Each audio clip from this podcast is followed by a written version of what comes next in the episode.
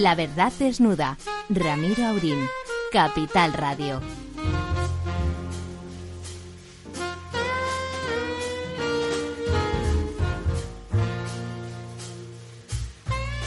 Muy buenas noches, amigas y amigos. Una noche excelente, preciosa, probablemente la última noche con un perfil veraniego y donde ya dentro de un par de días nos internaremos en los otoños profundos que políticamente y socialmente ya, ya sufrimos en España.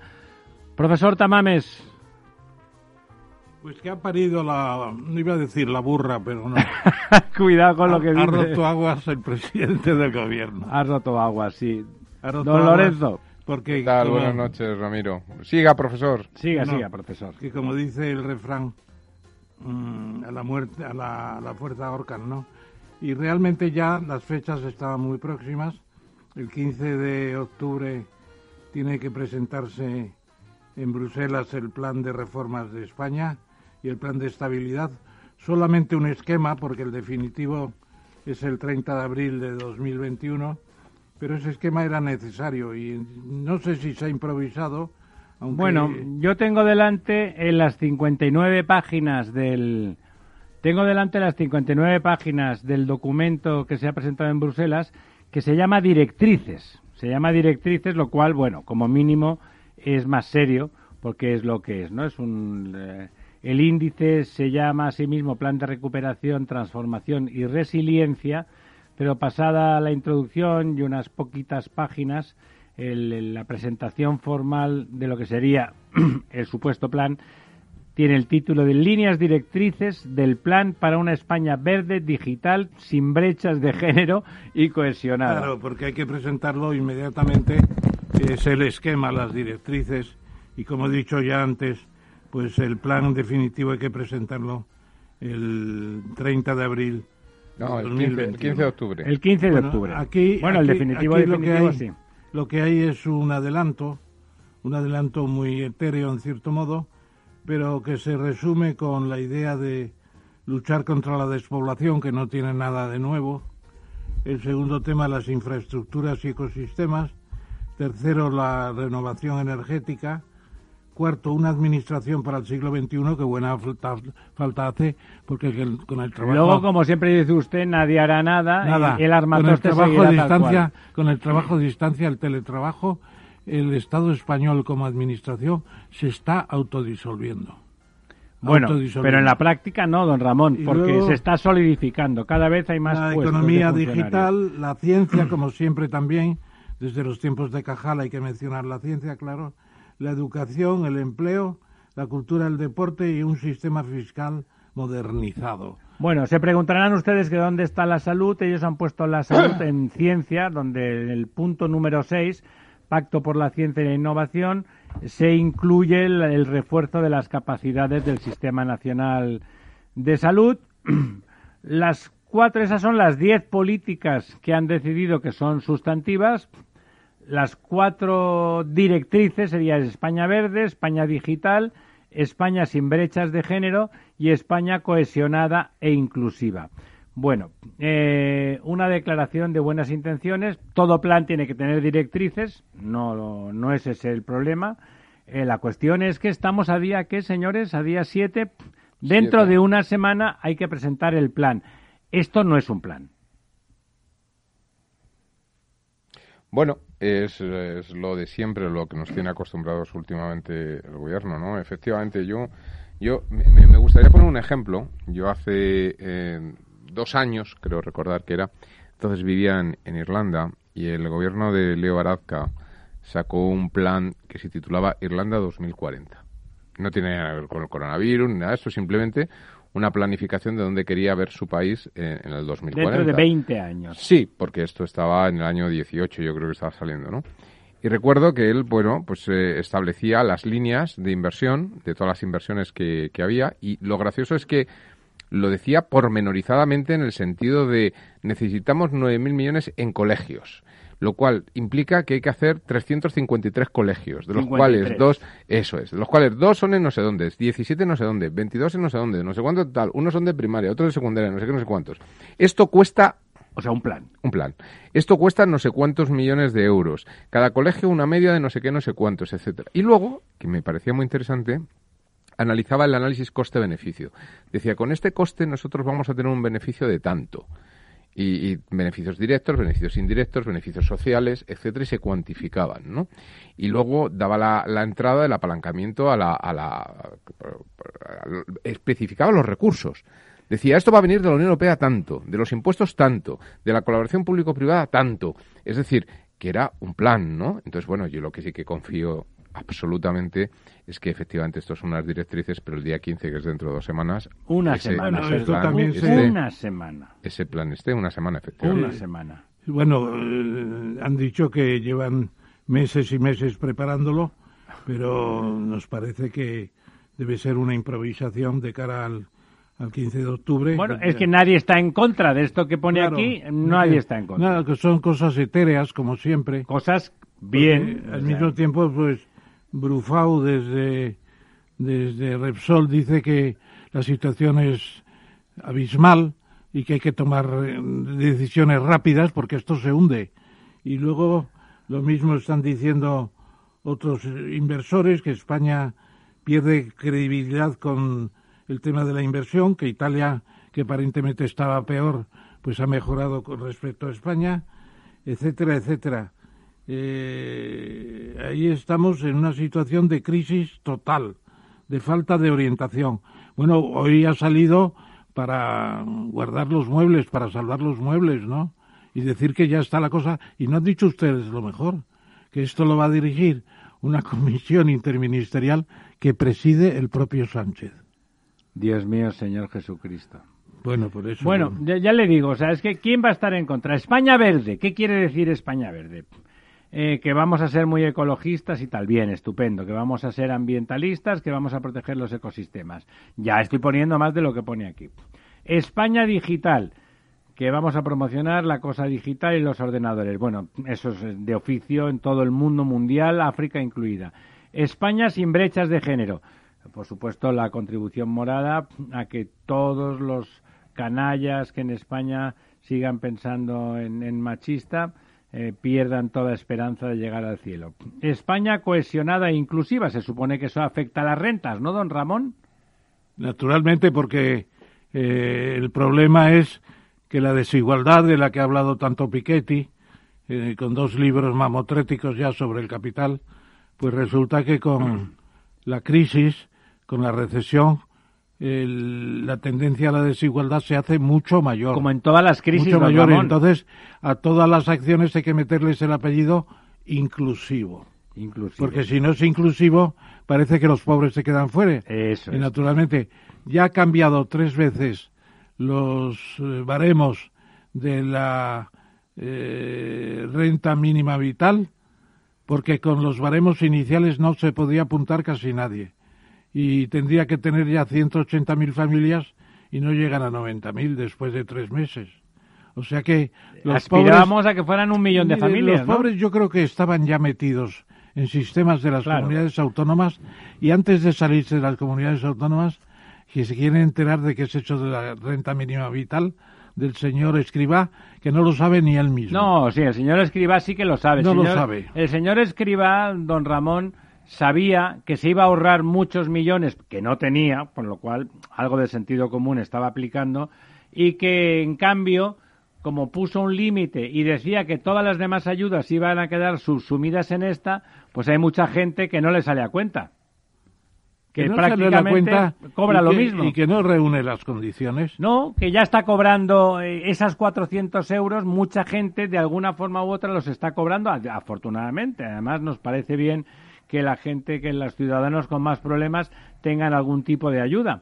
Con lo cual, bueno, simplemente eh, una vez hecha la publicidad resulta que con 150.000 familias a lo mejor salen adelante. Bueno, y una cosa que no ha dicho usted, don Ramiro, porque no había llegado ahí seguramente, es sencillamente que este plan de Sánchez está ligado a los 140.000 millones claro, claro. del plan europeo de recuperación que no va para adelante ni para atrás, está parado. ¿Usted cree que está en riesgo? Bueno, está en riesgo, ya lo decíamos la semana pasada, que en el Parlamento Europeo están poniendo muchas dificultades para eh, desarrollar conjuntamente el presupuesto de siete años de la comunidad y al mismo tiempo el plan de recuperación y que no son capaces de ponerse de acuerdo porque son más federalistas los de arriba que el Parlamento. El Parlamento está todavía queriendo separar temas, mientras que la señora Merkel dice yo no me voy a mi casa en Alemania sin haber establecido una, una Europa federal y quiere meter, la señora Merkel quiere meter el impuesto federal ya. Yo creo que aquí los tres que estamos, a la señora Merkel nos sacamos el sombrero y le rendimos pleitesía porque sin duda ha sido el elemento político más unificador de la Unión Europea en los últimos 30 años, casi podemos decir. Sí, eh, bueno, últimos 30 años ya estás entrando en perfiles también muy, unionistas, en los últimos 20 años probablemente.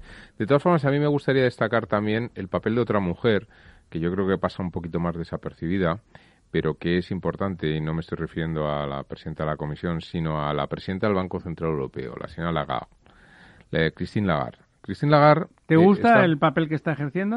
Bueno, Christine Lagarde eh, no tiene el, el, perfil que tenía el anterior presidente del Banco Central Europeo, eh, el señor Mario Draghi, que era mucho más en este sentido... Carismático. Sí, pero es una mujer con muchísima experiencia y que está moviendo los hilos eh, muy acertadamente. ¿A usted, don Ramón, eh, las fusiones bancarias le gusta? Está mejorando. Está mejorando. Las, las fusiones bancarias a nivel europeo, eh, es decir, intracomunitario, digamos, entre distintos bancos de países, están ahora mismo en las puertas. Dentro de muy poquito vamos a empezar a oír fusiones intracomunitarias y a mí me da la sensación de que bancos españoles van a estar metidos, por supuesto, en ese juego.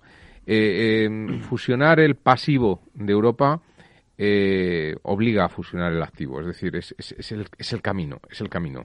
Yo creo que la unión bancaria, una real, real, una verdadera unión bancaria, necesariamente obliga a tener la contraparte de, esa hacienda pública que, que, la señora que también sea comunitaria. Claro, y, yo creo que, estamos en esa vía. Yo creo que por ser optimista, ¿no? El tema del coronavirus, la crisis, las necesidades que están surgiendo en muchísimos estados, yo creo que va a promover y a hacer evidente que esa necesidad de la Unión, yo creo que la salida de Inglaterra, que, que, ha sido una traba histórica en el proceso de Unión, va a permitir que realmente los países grandes, significativos, Se tenemos, tenemos el problema quizá ahora de los de algunos de los países del antiguo del antiguo de lo que sería ahora el, este europeo no el antiguo el antiguo bloque histórico de la Unión Soviética, que están frenando Polonia, que es un país muy importante por peso, por tamaño, etcétera, pone frenos, pero yo creo que la Unión Europea va a avanzar muchísimo en los próximos cinco años. Me alegra mucho oír esa idea, porque es la que yo tengo hace varios años. Es decir, yo decía, ¿se irán de la Unión Europea los británicos? Yo decía, no caerá esa breva, porque estudian muy bien sus intereses, pero finalmente se han pasado de rosca y se van. Benditos de, Dios vayan, la pérfida Albión y toda su mesnada. Tanta paz lleven como dejan, ¿no? Ahora, Ramón, habrá que recuperar el francés porque me parece que va a empezar a ser el idioma de, el idioma de Europa. Eso es difícil, eso es difícil. No sé. Porque el alemán, a pesar de que ha mejorado mucho, no está en condiciones y los países orientales no quieren hablar alemán porque subieron, sufrieron la bota de Hitler. Y los franceses tampoco se esfuerzan demasiado, porque vemos a von der Leyen y vemos a Barnier y vemos al Moro hablando en inglés. Hablando en inglés. Y eso que el francés es un idioma precioso, sobre todo para el amor y la seducción, pero bueno, también para la literatura. Carlos V decía que el alemán es para hablar a los caballos. El francés, Estoy casi de acuerdo. El francés a las damas el inglés a los perros y decía del español que es para hablar con Dios. Porque es donde más curas y monjas había, ¿verdad? Fíjense ustedes un detalle del, en la introducción, que con el fin de garantizar la correcta ejecución de los fondos, ta, ta, ta, ta, ta, dice, verbos que se emplean. Se creará una comisión para la recuperación. Se constituirá una unidad de seguimiento del plan. Eh, se crearán o activarán varios foros o consejos consultivos. Se reactivará la, conferencia sectorial de fondos europeos. la implementación se incluirá en los debates habituales de las próximas conferencias de presidentes. Todo futuro imperfecto. De todas formas. Desde el principio, o sea, perdón, hemos hecho un plan sin una comisión de recuperación porque se creará. De todas formas, don Ramiro, ¿A usted le parece normal? Yo tengo el pleno convencimiento de que, que no esté el PP, que no estén las comunidades autónomas en el plan. De todas formas, tengo el pleno convencimiento de que aquí a final de año va a existir un plan en condiciones. Entre otras cosas porque Europa lo va a obligar. Es decir, esto ya es un, por un proceso de reacción, ¿no? Es decir, bueno, que el profesor nos vaya a coger de la oreja, eso no lo dudamos. Sí, yo... pena de suspenso, a pesar de que Europa está en plan un poco la cela que pasen todos, ¿no? Yo, sinceramente, tengo ese convencimiento. Ya ha habido alguna declaración o algún, alguna grabación de, eh, de la señora Nadia Calviño un poco llamando la atención al presidente, un poco diciendo que, bueno, que esto, que, esto es, algo, ¿no? que esto es que tiene que ser así porque tiene que ser así. Es decir, ella, que es una profesional eh, fantástica, ¿no? Con una experiencia profesional tremenda dentro de la Unión Europea, una carrera increíble, sabe perfectamente cómo funciona la Comisión y cómo funciona la Unión Europea. Perfectamente. perfectamente. Y ella no va a cometer ese error de presentar algo que no, que no cumpla los requisitos necesarios para la Unión Europea. Vamos, tengo el pleno convencimiento. Otra cosa es que no lleguemos a tiempo, que vayamos tenía un amigo que decía que los españoles siempre nos movíamos a cartón, pues es como un poco ahí tirados de la lengua, ¿no? Sí, a posteriori. A posteriori, y probablemente el día 15 no esté exactamente, pero... Me falta una semana, insisto. Claro, pero... Aquí hay un documento muy mono, pero estoy casi convencido... 59 páginas, donde se dice que somos estupendos y que vamos a hacer las cosas Pero estoy casi convencido de que a final de año... Yo, yo, a mí me gustaría que un día tuviéramos en la mesa Hernández de Cos, al, gobernador del Banco gobernador de del Banco de España, que por cierto le he saludado esta tarde en la apertura de los cursos de las Reales Academias que ha presidido el Rey en la Real Academia Española. Bueno, me gustaría tenerlo porque es el única, la única persona de los medios oficiales que está diciendo cosas sensatas, sensatas. Y naturalmente nos podemos encontrar con que en este plan llega a Bruselas y allí lo estudiarán más o menos y para entonces estaremos en una situación seguramente peor que ahora y dirán, bueno, ahora vienen los correctivos. Señores de España, ¿qué hacen ustedes con las pensiones, las más altas de Europa? ¿Qué hacen ustedes con las indemnizaciones a los despidos que, que, que descapitalizan a las empresas? ¿Qué hacen ustedes con la el concurso de acreedores para 100.000 empresas de pronto. ¿No van a hacer algo especial? ¿Qué, ¿Qué, crisis están ustedes combatiendo? Don Ramón, en resumen, señores españoles, ¿qué van a hacer ustedes de verdad concretamente con plazos, fechas y presupuestos? Y con rescate, porque estamos ante un rescate. Porque de esos 140.000 millones, más de, más de la mitad son, subsidios, subsidios. Y claro, los subsidios son el rescate. También para Italia, o sea que no eso, eso no es eso es más generalizado de lo que parece.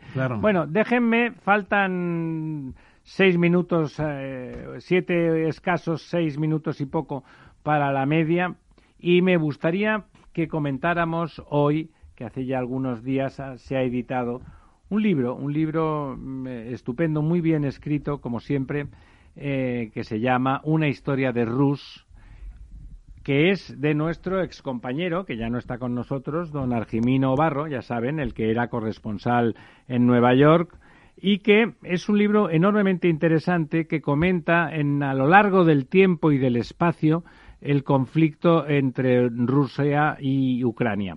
Él fue corresponsal en Ucrania durante eh, algún tiempo y bueno, en ese tiempo pergeñó ese libro y ahora finalmente lo ha acabado. Eh, es enormemente recomendable porque aparte de que está escrito en el tono en que suele don Argimino, que es eh, muy narrativo y muy ameno, eh, surca la historia y se ve una cosa que, excepto para don Ramón, que probablemente conoce la historia de Ucrania y de Rusia mejor que don Lorenzo y que servidor de ustedes, es sorprendente, ¿no? O sea, el origen de todo el imperio ruso es Ucrania, no es Rusia lo que hoy conocemos como Rusia, y los Rus fueron una dinastía de, de aristócratas vikingos, aristócratas vikingos originarios de Suecia, que llegaron a Kiev, que era la capital, eh, la única ciudad con cara y ojos en ese momento, en Ucrania, y se instalan allá.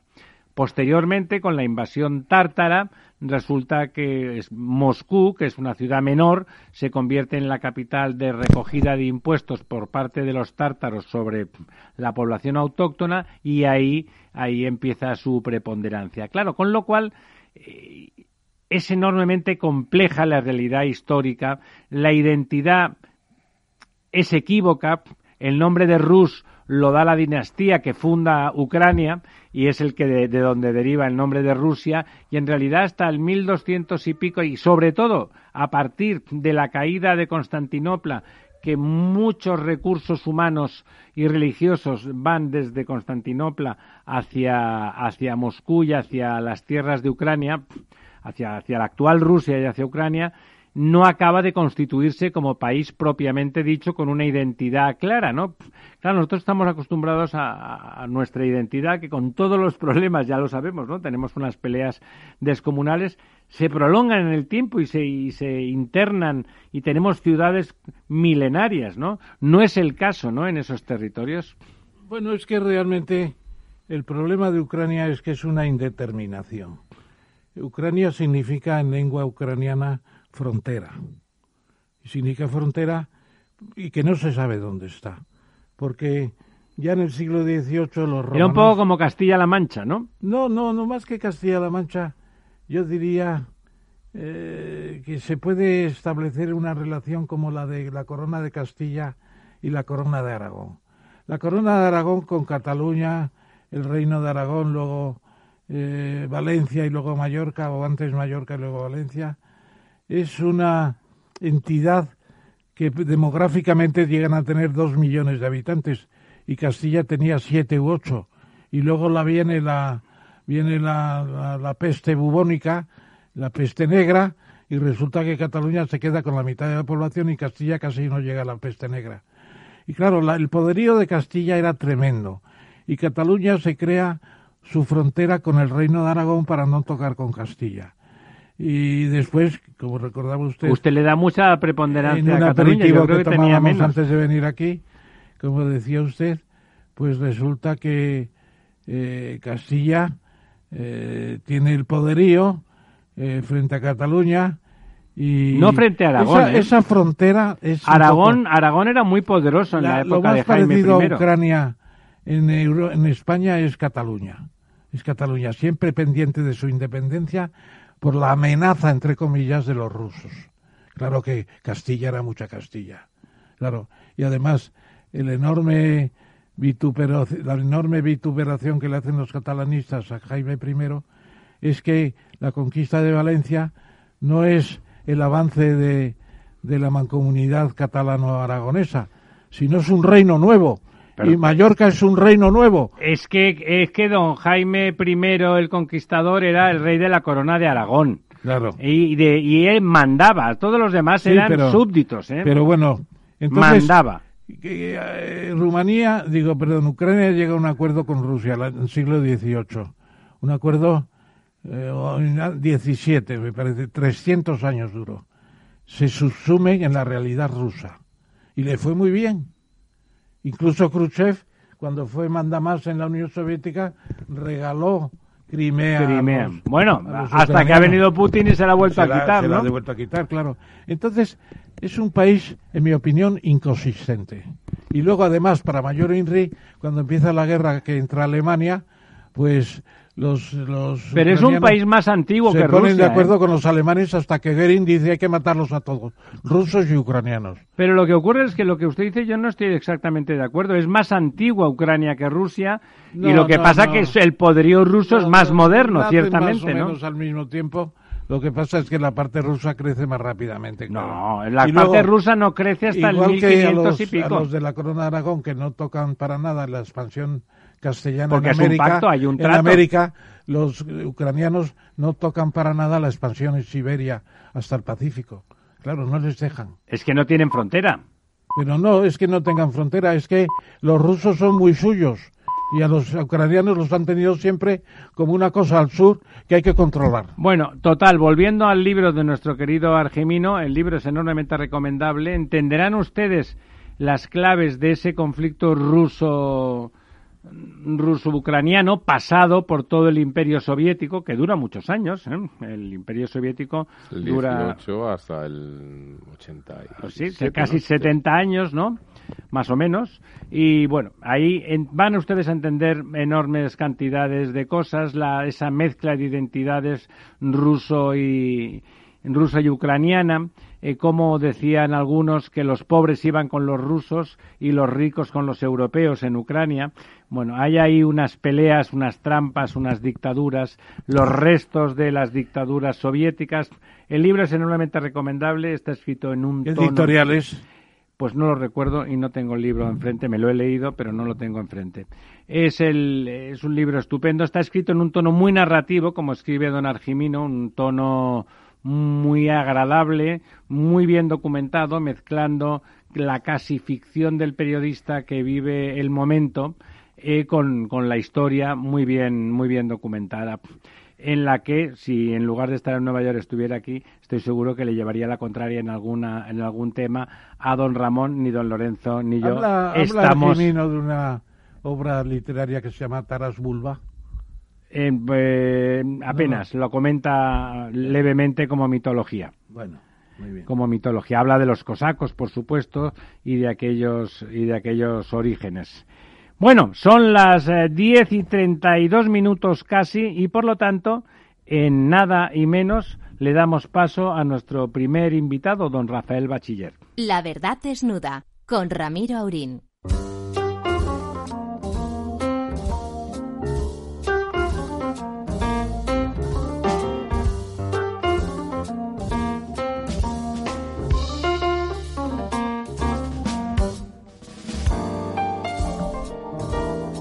Aquí estamos de vuelta, creo, si no ha ocurrido nada entre, en el entreacto, que ya tenemos al aparato a don Rafael Bachiller. Don Rafael, Muy buenas noches.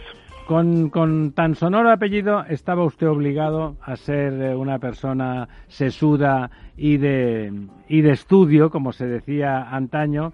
Don Rafael eh, pertenece al Observatorio Astronómico Nacional. Aquí los tres eh, que circundamos esta mesa redonda somos enormemente aficionados a la astrofísica cada uno desde posiciones profesionales eh, o de formación distinta. Y en particular, en esta ocasión, además, nos viene usted eh, triplemente al pelo, porque motivos siempre hay para comentar las cosas del universo, pero acaba de concederse el premio Nobel a, los últimos descubrimientos que se han hecho sobre los agujeros negros. Y nos gustaría que, para empezar, antes de pasarle la palabra a don Ramón, que siempre hace de introductor de embajadores, eh, nos dijera usted en qué consisten fundamentalmente y, y, de forma que lo entienda el lector, digo el lector, perdón, el oyente, que en nuestro caso es un oyente ilustrado, pero no tanto, eh, en qué consisten esos avances en los agujeros negros.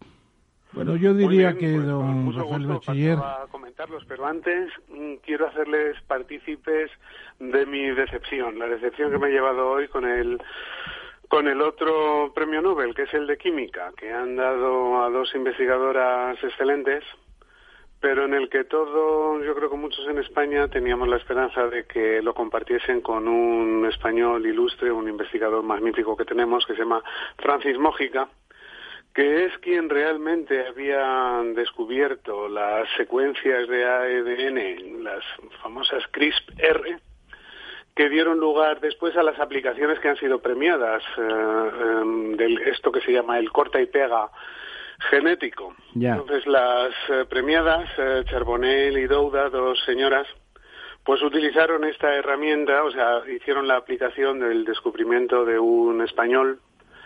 Y bueno, la verdad es que ha sido una decepción porque, como les decía, muchos investigadores teníamos la esperanza de que es un premio Nobel de Ciencias si venía para España tendría Hombre. que venir para, para Francis Mojica. Y más siendo la investigación básica, justamente eso de que lo que se nos suele acusar, que no tenemos recursos para hacer la investigación más básica, ¿no?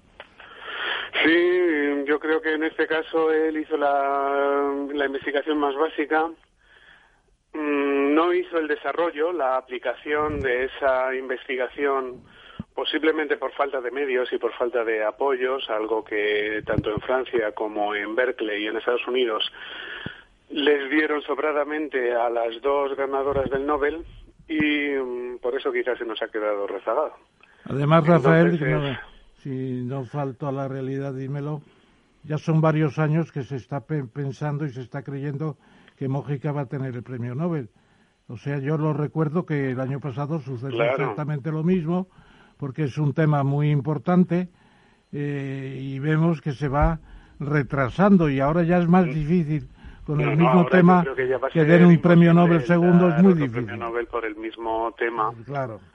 Claro, bueno, pues. Em, así que, no sé, estoy muy decepcionado hoy. Ayer me llevé una gran alegría con el premio Nobel de Física y hoy, pues, una decepción. Bueno, pues levanta el ánimo porque razones tienes.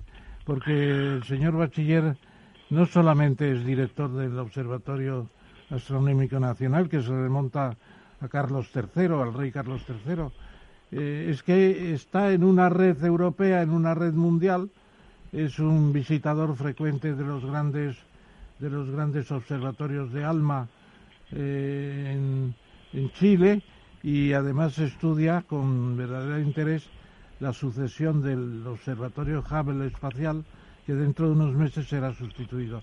Pero yo querría llamar la atención ahora y termino brevemente a que en pocos días en el archivo que yo llevo de estas cosas hemos tenido un artículo sobre asteroides. El, Hemos tenido otro sobre exoplanetas, un planeta que dicen que tres veces la Tierra, no sé qué. Otro, la señora Freeman, Joan Freeman, que estudió el viento solar que acaba de morir. La fosfina en Venus, que es un tema que queremos que nos expliques. Y García Bellido, que mañana da una, una conferencia telemática en la, en la Areces, en la Fundación Areces, sobre agujeros negros. Y luego una persona que se llama Crespo, para, pasar un buen rato. que en La Razón explica los seis Bigs, el Big Bang, el Big Crunch, etcétera, etcétera. ¿Por qué este interés por la astronomía? Vamos a empezar, don Ramón, con el tema y si cerramos así el tema del premio Nobel y, y ese, me alegro de que el otro, de por supuesto aquí nos también nos conmiseramos de, de, la ausencia de que nuestro compatriota, justamente en un tema en el que hace investigación básica, que es la más difícil, la más que parte de la nada y del abstracto, no haya triunfado, seguramente tanto por falta de recursos como falta de influencia y de gestión política y diplomática. seguimiento de los temas. En esos entornos, pero nos congratula mucho, aquí todos somos em, apasionados de los significados y, de los misterios de los agujeros negros y nos alegra que a usted le haya parecido adecuado ese premio Nobel y bueno, que nos explique antes de entrar en la caterva de, temas que le ha propuesto el profesor, eh, ¿en qué consiste el avance que se ha dado en, a lo premiado en, este, en esta ocasión en los Nobel? Bueno, pues ya a mí me parece que es un premio merecidísimo. El premio tiene dos partes, una parte teórica y otra parte observacional. La parte teórica se le ha concedido a Penrose, Roger Penrose. Penrose el famoso, ¿no? Es un físico absolutamente fantástico. Perdona, ¿es este eh, Penrose el del emperador desnudo? Claro, claro, sí, sí, sí, del emperador. Entonces es un, es un personaje no solo importante en el mundo de la física, a mi manera de ver también en el mundo de la filosofía de la ciencia, eh, con una mm, producción, como digo, fantástica, tanto en astrofísica, lo que se refiere a los agujeros negros, que ha sido por lo que se le ha premiado, como por sus teorías de cosmología. Tiene una, una teoría de cosmología cíclica, que explica también el futuro del universo. Y bueno, digamos que para centrarnos, eh, lo que se le ha premiado ha sido su trabajo que hizo sobre agujeros negros. Parte de ese trabajo lo hizo con Hawking, pero siempre yo pienso que la parte más importante del trabajo sobre agujeros negros que hicieron mano a mano, la parte más importante era la de Penrose. Entonces él demostró que aquellas conjeturas de Einstein de que se podían formar estos objetos, estos objetos tan condensados, tan densos, con tanta materia en un punto concreto del espacio que son capaces de atraer a todo lo que pasa por alrededor, incluso a la luz, pues que esos objetos eran una consecuencia que era inevitable de la teoría de Einstein. No solo es que fuese posible, sino que esas singularidades deberían existir necesariamente. Entonces eso eh, hizo una teoría muy elegante, matemática, y bueno, la verdad es que fue un avance, yo creo, teórico muy significativo. Aparte, Penrose tiene unas teorías, yo creo, muy interesantes sobre la conciencia humana, sobre... Él piensa que hay algo más en nuestra conciencia, y en esto seguro que a don Ramón le gustan estas ideas, porque en esto yo creo que mm, tenemos siempre, estamos siempre en muy buena sintonía que hay algo más que las leyes de la física en esa conciencia humana y para ello se basa en unos teoremas de la lógica, el, llamado teorema de la incompletitud de Gödel. De Gödel, sí señor. Que, en todo sistema lógico siempre hay limitaciones. Entonces, en el sistema lógico que constituirían las leyes de la física, él, digamos, por decirlo de una manera rápida, ¿no? Penrose asegura que también hay limitaciones y esas limitaciones son las que dan lugar a la conciencia humana. Y eso tiene unas implicaciones muy importantes, porque eso significa que la inteligencia artificial nunca podrá ser como la inteligencia humana. Eso sería una gran noticia, ¿no, don Rafael? ¿Cómo? Que eso sería una gran noticia, digo. Sí, sí, sí. Es, un debate. Que además defiendo siempre que la inteligencia artificial debe ser lo más humana posible pero en el sentido de, que debe respetar, claro, los valores humanos, etcétera. Pero aquí lo que se dice es, si la inteligencia artificial son meros algoritmos y en la inteligencia humana hay algo más que aparte de esos algoritmos y de las leyes de la física, entonces esa inteligencia artificial nunca podrá alcanzar a pues bueno a esos aspectos de la creatividad de la que tiene la, la inteligencia humana. O sea, hablando en Román Paladino, puede significar que en la inteligencia humana hay un elemento cósmico de relación desconocida con una inteligencia superior. Un fundamento en falta, que diría Kant.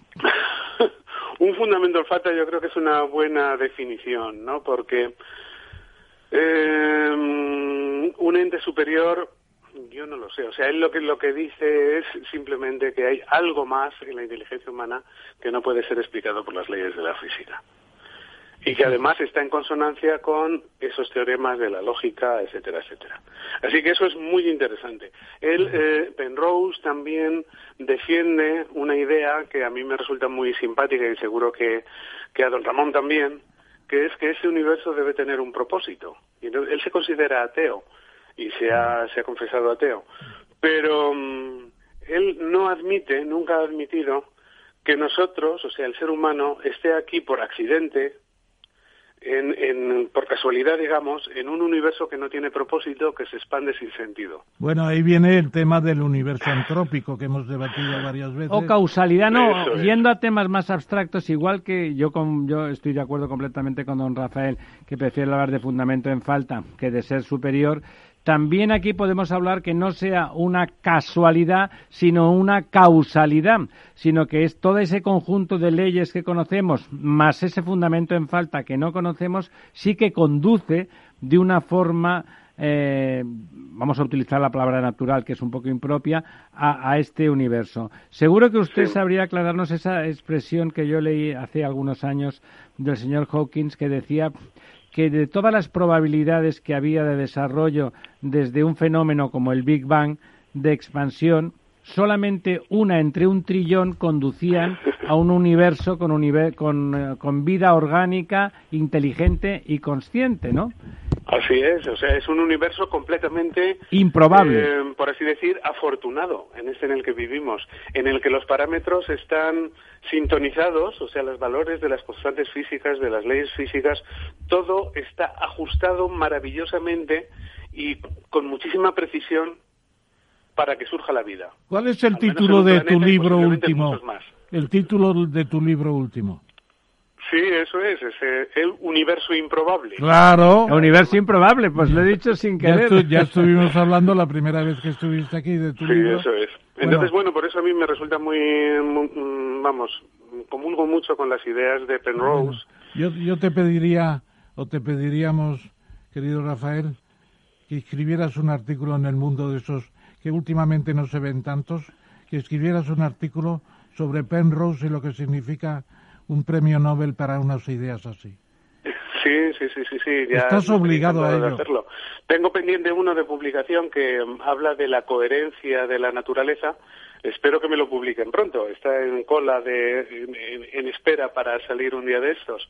Ya- Y habla un poco también de estos temas, pero bueno, ahí me refiero más mm, estos parámetros que hay en la naturaleza, el número áureo, que parece estar por todos los lados, la serie de Fibonacci, o sea, hay, hay, hay ciertos parámetros, ciertos comportamientos que se dan desde las escalas más microscópicas hasta las más macroscópicas, ciertas formas que se favorecen, las espirales, el rectángulo áureo, por ejemplo, que no solo es que esté presente en la naturaleza, es que además nos resulta muy agradable a la vista y por eso hay muchas obras de arte que están basadas en ello, en, en, ese, en esas proporciones áureas.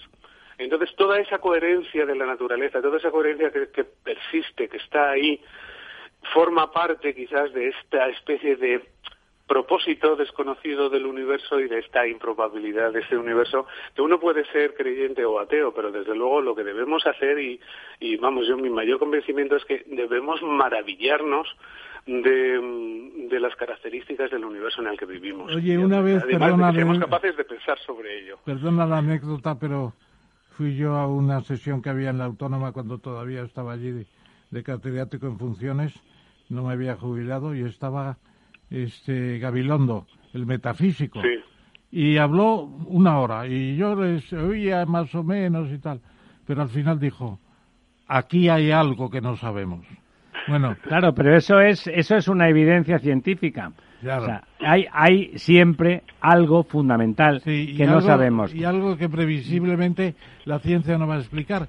Pero no, yo no, no, no explica hoy. Ya veremos si es capaz de explicarlo. Don Pero- Lorenzo, quería usted preguntarle algo a don Rafael. Bueno, yo quería hacer un comentario, si me lo permite don Rafael, y y una, y una pregunta, ¿no? Yo cuando siempre se habla un poco de estos, eh, bueno, de estos elementos de si hay algo más o no, recuerdo un cuento y, y un pequeño libro. Un pequeño libro que además muy poca gente conoce. El, el cuento es de, es de Borges, que es el Aleph, sobre Sí. el concepto del infinito, ¿no? Esa esfera que contiene todo. Y, y el libro es, es un pequeño libro que se titula eh, Más allá del bien y del mal, del mal en sentido extramoral, de, de, de Friedrich Nietzsche. En este librito que tiene treinta y tantas páginas nada más, habla del concepto del infinito, que es, es un concepto realmente difícil de, de- de percibir, de, de captar, de, de, ¿no? de, de- de- de pensar. Es suprahumano, es suprahumano. Claro, el, el- claro. el- el concepto del infinito, eh, eh, ahí Nietzsche lo que plantea es de, si, si- si el por, por propia definición del infinito, es decir, si el infinito realmente es, existe, como concepto, eh, eh, nosotros, es decir, no solamente eh, las por, por concepto de infinito, es decir, las, las infinitas, infinitas combinaciones posibles darían lugar a la Tierra, sino que darían lugar a la Tierra infinitas veces a su vez.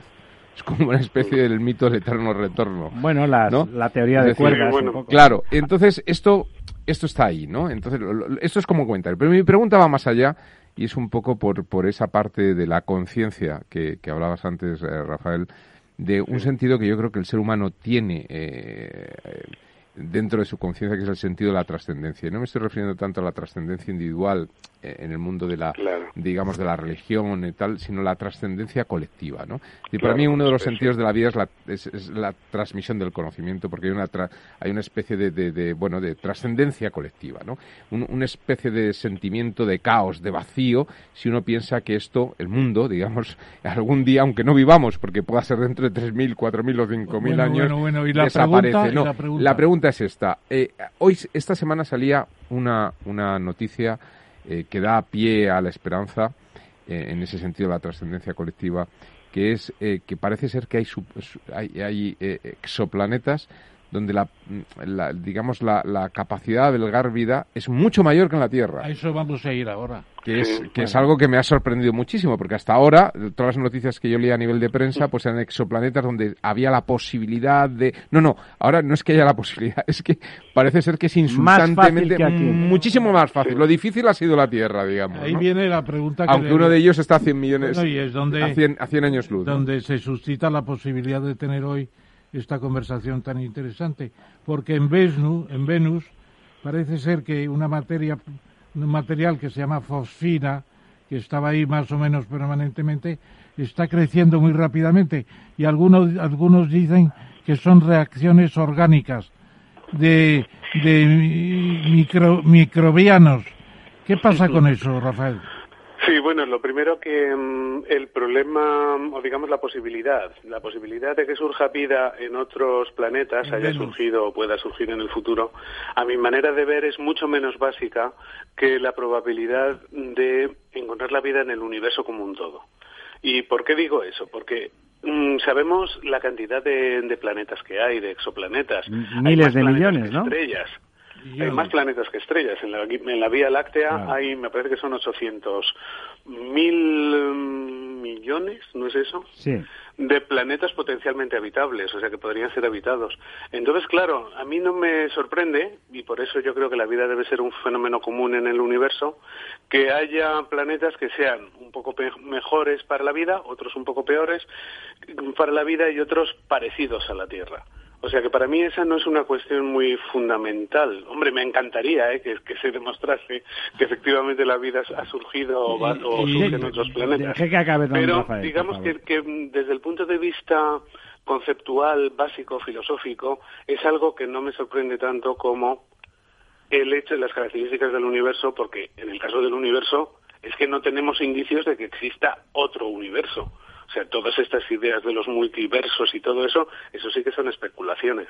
entonces, bueno, eso por un lado. La fosfina, entonces, e, eso nos lleva a la fosfina. La fosfina que sea, es, un, es un compuesto, bueno, de fósforo e hidrógeno, que se ha descubierto, se pretende haber descubierto, descubierto perdón, en, en Venus, y um, bueno, lo primero. Don Rafael, para que lo entienda el oyente, cuando dice se pretende haber descubierto, es que lo que hemos visto, me imagino, es una espectrografía que, remite. y entonces las moléculas, cuanto más complejas son, más complejos son sus espectros.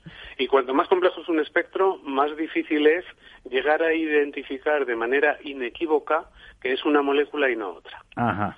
Entonces, bueno, es verdad que las observaciones que hay son consistentes con este compuesto, la fosfina, ¿no? La fosfina. Entonces, admitamos eh, que la identificación de la fosfina es, robusta, aunque a mí me gustaría que se midiesen más líneas. Aún así, el que exista la fosfina en Venus no significa necesariamente que tenga un origen biológico. Y me explico, en la Tierra es verdad que la, fosfina la producen algunos seres vivos. Pero la, química que hay en Venus es muchísimo más complicada, es muy diferente de la que existe en la Tierra. Las condiciones de temperatura, de composición química, son completamente diferentes a las de la Tierra. Entonces, el que no sepamos cuál es el origen de ese elemento, o sea, de ese compuesto, perdón, que es em, mil veces o diez mil veces más abundante de lo esperado, eso no implica necesariamente que su origen sea biológico. No tiene por qué. no tiene la presencia de metano en Marte que es una cosa, también es un argumento recurrente, no significa en absoluto que haya vacas allí. Claro. O sea, que hay metano que se produce posiblemente por otros procedimientos naturales, menos no necesariamente por procedimientos biológicos. Y en el caso de la fosfina nos encontramos en un eh, caso, en una situación muy parecida.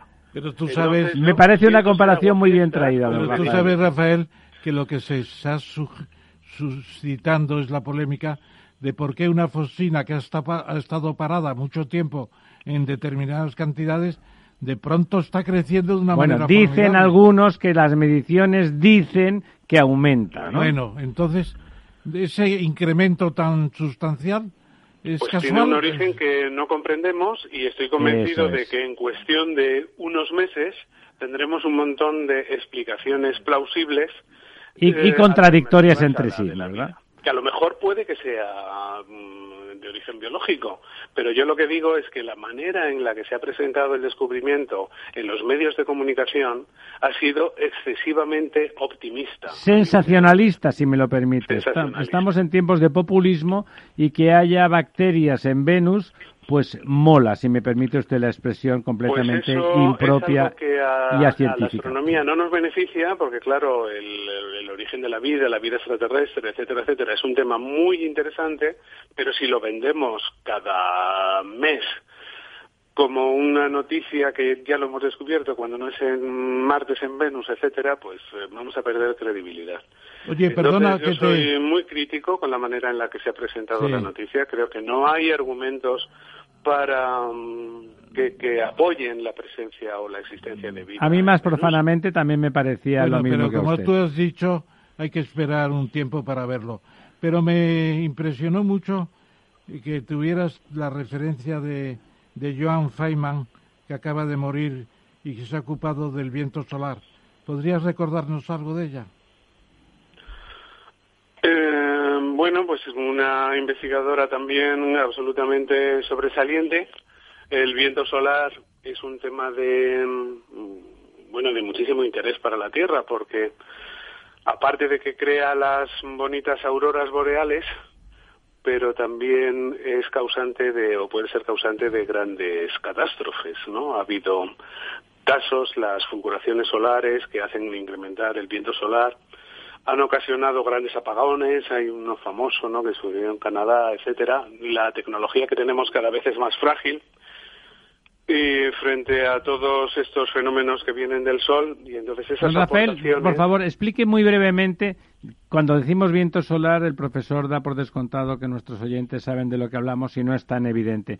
Brevemente, ¿qué, qué, qué, qué es el viento solar? Ah, pues el Sol, bueno, es una esfera de gas en, ebullu- en ebullición, literalmente, y entonces, de, aparte de la fotosfera, lo que vemos, ¿no? Las- lo que consideramos la superficie solar, de 6.000, de unos 6.000 grados, que vemos que da ese color amarillo al Sol, pues Y- más y que nos allá calienta, hay una cromosfera también, que tiene una temperatura de millones de grados, mm, mucho más alta, muy extensa, y a partir de ahí se eyecta, a pesar de todo, o sea, además de muy lejos, un em, viento de partículas, no es un viento propiamente dicho que se propague en un medio material, sino que es verdaderamente partículas muy energéticas que se propagan por el vacío y que van recorriendo el sistema solar. Llegan a la Tierra, en la Tierra se comporta como un imán con sus dos polos magnéticos y esas partículas entran preferiblemente por los polos, creando las auroras polares. Entonces el eh, Sol tiene sobresaltos muy grandes, de repente hay una de estas fulguraciones que son varias veces más grandes que, el, que nuestro planeta Tierra y si alguna de esas fulguraciones da la casualidad que apunta hacia nuestro planeta, pues el viento se incrementa en ese momento y hay un chorro de partículas muy energético que se dirige hacia nosotros. Oye, ¿tiene Entonces, algo que esos chorros de partículas pueden destruir por completo sistemas de comunicaciones, eh, redes eléctricas, eh, constelaciones de satélites artificiales, etcétera, etcétera. Sin ¿Te que podamos hacer cuando, nada. Cuando Isaac Asimov decía que podríamos tener en el futuro veleros solares impulsados por el viento solar, ¿te acuerdas? Claro, claro, claro, ¿no? Y Así ahora todavía hay eh, proyectos, por ejemplo, para impulsar velas con, con rayos láseres. Es un poco el mismo fenómeno, ¿no? O sea que mm, es un, como digo, un tema de primordial importancia. Lo que pasa que, como siempre, no nos acordamos de él hasta que no truena. Ahora estamos en un mínimo solar. La, la actividad solar pasa por periodos de 11 años. Entonces ahora estamos saliendo del mínimo y cuando lleguemos al máximo, que debe ser, no sé, hacia, hacia 2024 o algo así, no sé muy bien, es cada, como digo, cada 11 años. Pues entonces Pero- empiezan los informes de NASA a hacerse públicos y Rafael- bueno, ya estamos todos pendientes Rafael, del yo- sol y de la actividad Y a solar. ver qué no Rafael, yo, sí, respecto al tema este de- del mínimo solar que estás comentando, yo he leído en algún sitio, además la, la NASA también eh, en este sentido se ha, se ha manifestado, que además de estos mínimos solares de cada 11 años, esos ciclos de, de 11 años, hay unos ciclos que, que son mayores, de mayor tiempo, que a veces se solapan, y se hablaba de la posibilidad de que pudiéramos entrar en los próximos 10 años en una especie de mínimo de mínimos, lo que vino a ser en la Europa del siglo XVII. La miniglaciación. el- el- la miniglaciación o el mínimo de El Maunder. mínimo de Maunder, sí. Sí. ¿Esto, esto, esto, es- ¿Esto puede ser? Pues es algo que es impredecible, o sea, no, no se puede predecir, o sea, no se sabe predecir la actividad solar. Pero eso, estas predicciones o pseudo predicciones se hacen basadas en que el mínimo que estamos atravesando es particularmente mínimo y particularmente tranquilo. Está el sol, lleva cuatro o cinco años de lo más aburrido, que no hay ni, no se produce ni una mancha sobre la superficie ni se ven fulguraciones. Entonces em, es por eso que nos hace pensar que si no, el sol no estará entrando en una etapa particularmente tranquila, como efectivamente, como sucedió en el siglo, creo que se fue en el siglo XVII, el mínimo de Maunder, mm. en el que hubo una mini glaciación, claro. Don Ramón. Pero, no, no, vamos, como digo, es una especulación, ¿eh? o sea, es algo que no se comprenden bien las, los ciclos solares y que no se puede predecir cuál va a ser la actividad. Es una correlación analógica, digamos. No, yo lo dejo ya para otra sesión, Rafael, si te parece, pero el tema de, las, de los asteroides. Eh, algunos que critican la supremacía norteamericana en el espacio, que ahora China está avanzando mucho, pues no se dan cuenta de la importancia de la NASA. La NASA es el guardián de la humanidad porque es la única entidad todavía con capacidad para estudiar el parque que hay de asteroides que pueden amenazar la Tierra con un choque eh, súbito. Lo que pasó en Chelyabinsk, en, Chelyabinsk en, en, en, Siberia hace 8 o 10 años, era inesperado y tuvo la equivalencia a varias bombas atómicas de Hiroshima, ¿no? Entonces, la NASA es el guardián de la humanidad en estos momentos todavía antes de que se incorpore China. Sí, bueno, hay diferentes aspectos en los asteroides. ¿eh?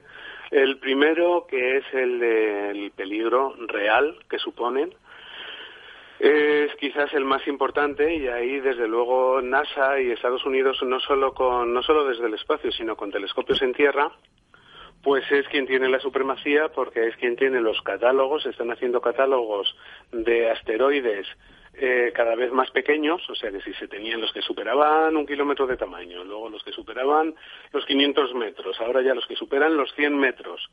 Y mm, de todos ellos, pues se va haciendo ese catálogo y se va estudiando la órbita y se ve cuáles son los que pueden ser peligrosos y se pueden acercar más a la Tierra. Entonces, ese trabajo de catalogación y de seguimiento es absolutamente fundamental. Eso por un lado. Por otro lado, eh, tenemos que desarrollar una tecnología, no basta con saber que nos va a caer el asteroide sobre la cabeza, sino que tenemos que desarrollar una tecnología para poder protegernos. Y en esto la NASA también es pionera porque ha lanzado ya varias misiones que han ido encaminadas pues a posarse sobre un asteroide, a em, disparar un proyectil sobre un asteroide y este tipo de cosas. Porque, claro, la única manera de protegerse de un asteroide es una de dos, o lanzarle un misil y romperlo en pedazos, o bien lanzar igual un proyectil y tratar de desviarlo de, su órbita para que no nos caiga encima. Como en las películas, vamos. Claro, entonces eso por un lado, ese, en ese tema eh, yo creo que estamos de acuerdo, la NASA juega un papel fundamental y efectivamente es como nuestro guardián, ¿no? al menos de momento. Por otro lado, em, está la posible explotación minera de los asteroides y de otros cuerpos eh, espaciales. Y entonces aquí yo, eh, claro, ya no estoy tan de acuerdo con el comportamiento de Estados Unidos o de otras potencias que llegan quizá Estados Unidos ha hecho estos concursos para llegar a la Luna, eh, empresas privadas eh, que empiecen a hacer la explotación de, minerales allí. Entonces yo creo que hay que considerar que en, concreto la Luna y los asteroides también, ¿eh? porque ahora ya hay dos misiones a asteroides para traer muestras hacia la Tierra de ellos. Son misiones largas y no se oye hablar mucho de ellas, pero la verdad es que están ahí, hay una japonesa también, están ahí y van progresando. Entonces son una fuente de minerales, y en particular de tierras raras, que pueden llegar a ser importantes. Entonces, ¿de quién son propiedad los asteroides? ¿De quién es propiedad la Luna? Eso yo creo que es un problema mucho más peliagudo. Yo creo que el punto de vista de Estados Unidos de que mm, dar carta blanca a las empresas privadas para que hagan la explotación de manera desordenada, a mí francamente no me parece correcto. Yo creo que la Luna, que está muy mal protegida, porque está protegida por un tratado muy antiguo, yo creo que es de los años 60, de los primeros 60. la Luna debería más de medio un poco como la Antártida, o sea, debería ser, pasar a ser como una especie de parque natural, en principio para lo que hacemos ahora, que es la explotación científica, y, pero con vistas también a que si en un momento dado necesitamos hacer eh, la explotación minera, pues la Luna es propiedad, en principio, de toda la humanidad, de los países más ricos y de los más pobres. Y eh, bueno, luego ya en la manera en la que se contribuye a hacer esa explotación, pues eh, de ahí se sacarían los rendimientos. Entonces eso vale tanto para la Luna como para los asteroides, porque quizás sea más fácil en algunos casos o más favorable realizar minería en los asteroides que en la Luna cuando llegue el momento. Claro, porque los asteroides son más monstruosidades geológicas como lo que conocemos como minas en España, digo en España, en el planeta Tierra, ¿no? Una mina es una monstruosidad geológica y un asteroide puede parecerse más a, ese tipo de sí, los hay de diferentes tipos, pero hay asteroides que son metálicos y que están hechos esencialmente de metales. O sea, no de roca, sino básicamente de metales. Metales directamente. Claro, entonces desde el punto de vista de la minería son algunos de ellos más interesantes que la Luna. Once y seis minutos de la noche. Os les dejo hacer una última pregunta. Don Ramón. Eh, preguntas tenemos 800.000. Una. Pues, la, última es, ¿qué te parece ese último exoplaneta que se ha localizado tres veces el tamaño de la Tierra, que la noche dura lo que aquí eh, 72 horas? Eh, yo supongo, dicen que no, que no es como la Tierra, ni mucho menos, pero es una noticia más, yo supongo, de las muchas que vamos a tener de astrofísica y astronómica en los próximos tiempos, ¿no?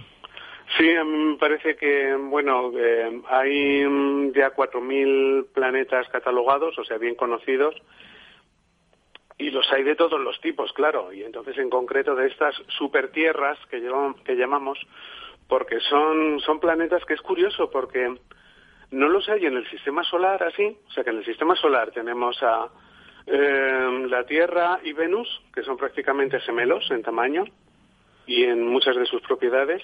Y luego Marte, que es como el hermano pequeño, que eh, también tiene eh, atmósfera, pero es la mitad de tamaño que la Tierra. Y Mercurio, el niño perdido, ¿no? Sí, y luego ya Mercurio no tiene mucho interés porque es eh, una roca un poco grande y luego ya de ahí pasamos a los gigantes, que son, que son gaseosos, claro. Urano y Neptuno, ¿no? Pues bien, planetas que tengan una masa del orden de tres o cuatro masas terrestres, en el sistema solar no hay, pero cuando uno mira en otros sistemas eh, planetarios, resulta que son los más abundantes, ese tipo de planetas. Las supertierras. claro, esas supertierras se llaman, sí, porque no llegan a ser como eh, Neptuno, que sería el siguiente planeta, ¿no? En, eh, en tamaño, pero eh, tienen atmósfera, o sea, son planetas muy interesantes. Y son rocosos, porque, porque Neptuno es gaseoso también, ¿no? ¿Perdón? Neptuno es gaseoso, hablamos de, de planetas rocosos, ¿no?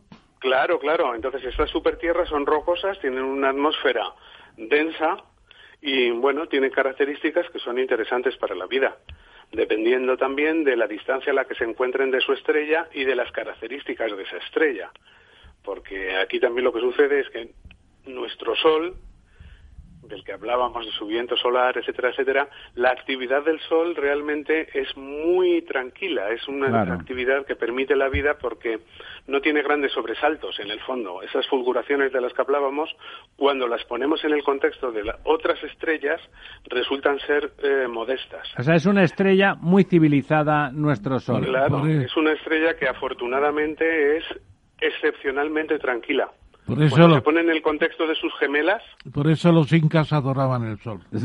bueno, por eso los incas existían, que no es lo mismo. Don Rafael, como siempre que hablamos con usted, nos hemos quedado con todo en el, en el, en el tintero, con unas ganas locas de seguir investigando quién somos, de dónde venimos, que no venimos, sobre todo es quién somos, porque nosotros, me gusta decirlo, era una frase de de algún físico también. Nosotros no estamos en el universo, somos el universo. Somos el universo. Somos parte de ese universo, somos una parte y, como decía usted, sustantiva, que solo se explica por ese fundamento en falta que hace que la investigación científica y filosófica siga teniendo sentido.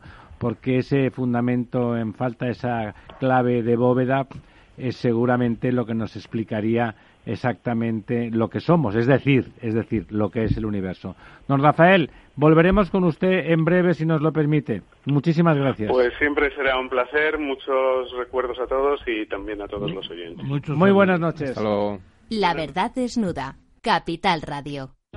Capital Radio existe para ayudar a las personas a formarse y conocer la verdad de la economía. Los valores que Capital Radio defiende son la verdad, la libertad y la responsabilidad. Capital Radio es una empresa independiente que no se identifica con ideologías políticas. Capital Radio está aquí para ayudar a las empresas a comunicar cómo crean valor. Capital Radio apuesta por empresas sostenibles, transparentes y comprometidas con la sociedad. ¿Y tú? ¿También quieres trabajar por un mundo mejor? Aquí tienes tu sintonía. Capital Radio, con la gente que aporta y no se aparta.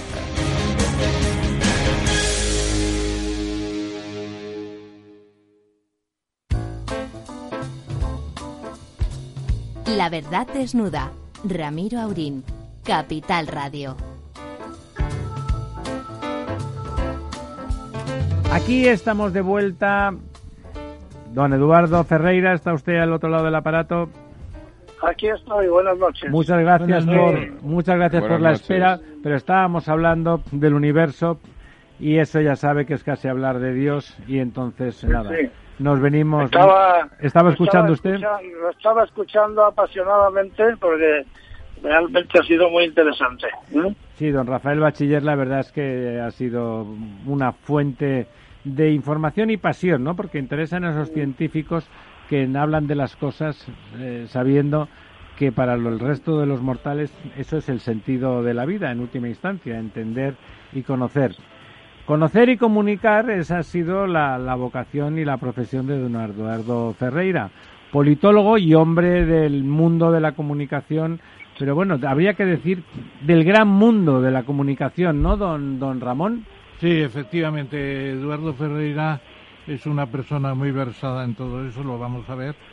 Es licenciado en Ciencias Políticas y en Ciencias de la Información, o sea, periodismo. Tiene un máster en el IESE, eh, otro en una escuela de negocios de Ginebra y además ha sido el gran nombre del grupo Recoletos, eh, que se creó en 1964 y que en 1966 pues él personalmente se separó del núcleo para promover la creación de la, del semanario, semanario Expansión, que es el más importante de economía que hay en Porque ahora es diario. Y luego también estuvo eh, hasta la venta del grupo Recoletos a Riccioli, que es el propietario también del diario El Mundo, y desde el 2008 trabaja en cuestiones de cero emisiones. Está en una fundación que se ocupa de eso y que al frente está el profesor Gunter Pabli, que es muy conocido. Y finalmente es comendador de la Orden Hispánica de Carlos V, profesor honorífico de empresariales en Barcelona, en la Universidad de Barcelona y de la Universidad UNIAC de Chile. O sea, Eduardo, has estado en el grupo mediático de prensa, mejor dicho, más importante que hay y has trabajado en el mundo de la prensa y actualmente estás no viendo los toros desde la barrera, eh, desde el tendido, sino simplemente viendo cómo hay que arreglar el mundo en términos de emisiones de gases de efecto invernadero. ¿No es así? Así es, querido Ramón, muchas gracias por muchas gracias por tu presentación y efectivamente yo la mayor parte de mi carrera profesional la he hecho en el, en el mundo de la prensa, que ahora se llama el mundo de la comunicación, porque se ha ampliado a otros, otros sectores de, la información. Y bueno, realmente eh, viendo con, con, con, con, con bastante pena como, digamos, lo que hemos conocido como la, como la prensa, bueno, pues se va disolviendo como un azucarillo, ¿no? Porque aquí hubo una revolución tecnológica que cambió, digamos, el, el, modelo de negocio, ¿no? Y así que antiguamente la información, pues era, eh, digamos, una, una materia que, que poseían los periodistas en exclusiva y que eh, la, la, la, la escribían, la imprimían y la vendían, ¿no? Pero ese monopolio de la información, por supuesto, eh, ha desaparecido de un plumazo con la con la con la era digital no sobre todo con, con la aparición de, de internet no entonces eh, bueno pues estamos viendo eh, situaciones realmente dramáticas de las eh, viejas empresas periodísticas. Yo estaba mirando eh, para la preparación de, este programa quería tener unas, unas algunas cifras frescas en la cabeza para para que los oyentes supieran un poco eh, el, calado de, la crisis. Eh, hace tan solo pues eh, siete, siete, ocho años, por ejemplo, el diario El País vendía 300.000 ejemplares, alrededor de 300.000 ejemplares. Al día. Hoy no llega a 100. Hoy no llega a 100. Sí, sí, sí, diario. hoy no llega a 100. Quiero decir, hoy día en España no hay ningún periódico que venda eh, 100.000 ejemplares, cuando conocimos en las épocas doradas de los años 80, 90, es decir, cuando la salida eh, y antes con la salida del país y, en fin, en toda la época. Oye, y el interview, perdona, el interview con la foto con la foto de, de, Marisol. De Marisol vendió un millón, ¿no? Un millón de ejemplares, sí. Pero bueno, luego también eh, el, el, diario Marca, por ejemplo, bueno, es un periódico deportivo, pero que también llegó a llegó a, vender eh, cifras en los mundiales y en grandes acontecimientos deportivos, pues eh, cifras cercanas al millón de ejemplares, ¿no? Hoy eso, bueno, pues aquí ha sido entre entre los entre los seis principales periódicos de España eh, ni siquiera llegan al millón de ejemplares, ¿no? Entonces, eh, esta crisis, bueno, pues lo que, lo que ha ocasionado ha sido una reducción absolutamente eh, dramática de los ingresos por publicidad. cada vez son menores. Los últimos datos de inversión publicitaria es que ya en el mes de julio cayó casi un 5%, en el mes de agosto un 8%, quiere decir que las cifras eh, son tremendas de, de, de, la caída de la inversión publicitaria. ¿Qué sucede con esto? Pues que las empresas periodísticas que no son rentables, pues muchos grandes periodistas han dicho, sin empresas rentables no puede haber libertad de prensa. Pues cuando no, cuando no hay rentabilidad los medios empiezan a depender de otros ingresos. Y cuando los periodistas pues están más pendientes de no perder su empleo y la propia empresa prima más la rentabilidad y el, y el futuro de la propia empresa y no tanto eh, la libertad de información, pues, Don Eduardo, permítame un pequeño apostilla, no, no, el, no el rendimiento, sino la supervivencia. De lo que están pendientes desde la viabilidad de sus proyectos vitales y de la posibilidad de existencia, ¿no? O sea, que es más dramático que estrictamente ser mercantilistas. ¿A usted no le parece, don Eduardo, que hemos pasado de ese momento brillante en que podíamos hablar de la era de la información, donde la información realmente performaba las posibilidades, al menos en el mundo libre, a la era de la desinformación, porque Internet y las redes no han propiciado una información exhaustiva y de alguna forma universal, sino, a mi modo de ver, han propiciado la desinformación, la incapacidad de saber lo que es verdad, de que la incertidumbre sea eh, la constante, de que esos profesionales cuya opinión basada en hechos era casi garantía de, de realidad ha desaparecido. Sí, en buena medida, sí. Hace poco eh, Fernando Aramburu, con ocasión de la polémica que ha habido con el, el cartel de la serie de HBO de Patria, Efectivamente. Eh, decía. Decía, decía, antes muchas diatribas e insultos que se proferían en la barra de un bar, dice, allí se quedaban. Dice, pero hoy día parece que vivimos en un inmenso bar donde todo el mundo se expresa a gritos y suelta lo que sea con tal de coleccionar unos cuantos corazoncitos de, de adhesión. Decía él, dice, dices algo y te replican desde otra ciudad o desde la otra punta del planeta cualquier zafio escondido detrás de un seudónimo. Eso, eso es verdad, quiero decir, que, que, que el acceso de que, que hay a través de Internet a la información, a, a recibirla y a emitirla, pues ha creado pues eh, bastante bastante caos no y se ha perdido como usted decía pues esa fiabilidad que antes tenían pues las grandes firmas, los grandes periódicos y tal. Antes, ¿eh? yo me acuerdo cuando éramos pequeños, y no, no, es que es que lo he leído en el ABC, o lo he leído tal, o lo he visto en el telediario. Y lo dice fulano, y lo dice fulano que va a misa, ¿no? Su, su honestidad, ¿no? Eso, eso se ha, se, ha, se, ha, se ha, perdido. Pero esto es, esto es grave. Ayer había una, una entrevista eh, muy interesante de, eh, de Raúl del Pozo en El Mundo, y entonces hablando del tema de los, de los periódicos y tal, eh, y decía Raúl del Pozo, dice, ya algo hemos debido hacer mal los periodistas porque el periodismo de papel se está muriendo. Y decía él, dice, si desaparece el periódico de papel, perdemos el oro de la palabra escrita. Dice, cuando no haya sabias periódicos palabras, impresos, sabias palabras. exactamente, dice, cuando no haya periódicos impresos, decía Raúl del Pozo, dice, se pierde la columna vertebral de la libertad de expresión. Dice, Bueno, bueno, bueno, bueno, bueno, bueno. Sí, Yo diría sí, sí, sí. que eso es... Permíteme, Eduardo, permíteme. Yo creo que eso es una frase muy selecta de Pero Raúl yo estoy, del yo estoy de acuerdo con Raúl. Yo, yo no estoy tan de acuerdo. Yo no estoy tan de acuerdo porque el hecho de que, por ejemplo, te iba a preguntar antes, el Asahi Shimbun y, el, y los otros periódicos de Japón o de China están perdiendo tanto en escrito? Van mucho más Eh, lentos, ¿no? Van mucho más lentos, exactamente. Claro, son, tú conoces muy bien esos países. Son El Daily, Daily Mainichi, muy- por ejemplo.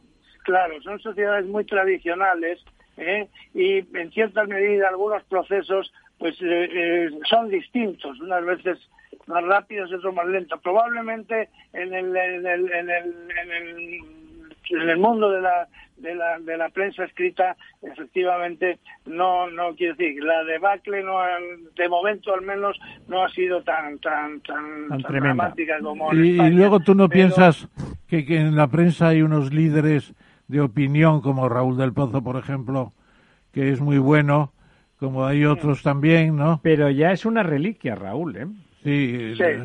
Raúl es una reliquia eh, y, y tenemos eh, otros periodistas muy buenos, Sostres en el ABC. Pocos, no Pues es- comparables. Sostres no es comparable con es Raúl un del Pozo. Es un dinamitero, No. un dinamitero. Sí. Raúl es de los grandes de antes que él se esfuerza, él tiene Sí. una crisis de identidad y una crisis moral cada vez que toma partido y opinión, con lo cual tienes enfrente la actitud de alguien que profesionalmente se ocupa de intentar tener una opinión ecuánime con todas las salvedades que Sí, quieras sí, que sí, pero me gustaría No que estuviera aquí. dinamitar ni quiere eh, ser sectario Bueno, me parece de bien. forma formal. Me gustaría que estuviera aquí Raúl del Pozo, como mí estaba también, a mí también. hace 20 días que cenamos con él juntos y hablamos tranquilamente de todo esto.